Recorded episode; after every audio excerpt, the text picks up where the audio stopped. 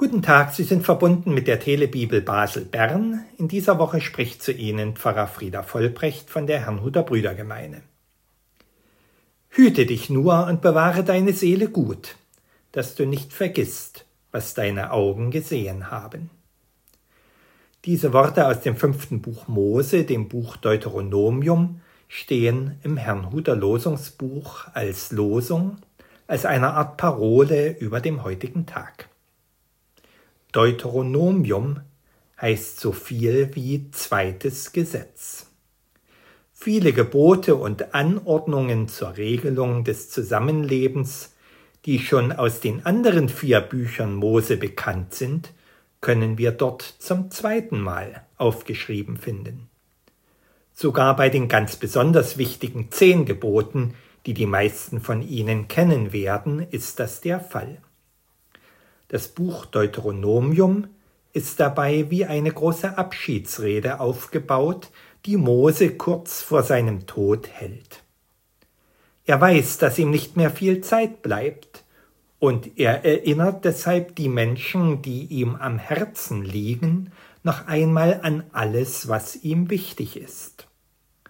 Besonders die Erinnerung an die Güte und Treue Gottes, die sie erfahren haben, von ihrer Befreiung aus der Sklaverei in Ägypten an auf der 40-jährigen Wüstenwanderung bis zu diesem Tag spielt dabei immer wieder eine Rolle.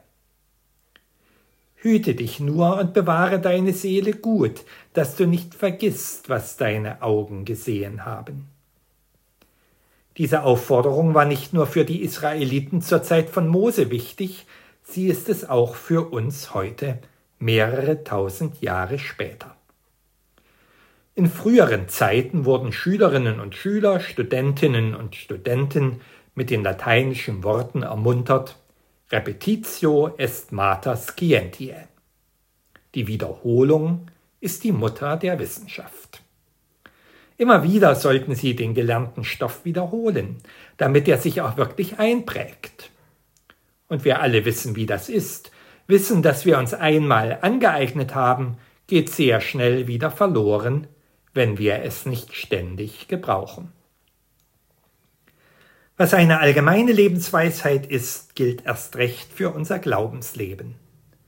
Immer wieder sollen wir uns daran erinnern, was Gott uns auf unserem Weg durch die Zeit alles an Gutem getan hat, wie er uns begleitet hat und geführt, dass wir den richtigen Weg finden konnten, wie er uns festgehalten hat, als uns die Kraft fehlte, weiterzugehen, und wie sich auch Erfahrungen, die wir zunächst nicht verstehen konnten, in der Rückschau doch als Segen für uns ausgewirkt haben.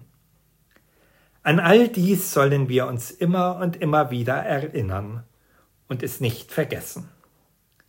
Denn es gibt Mut und Kraft, auch weiter an seiner Hand durchs Leben zu gehen, die bis zu unserem Ende bei uns sein wird.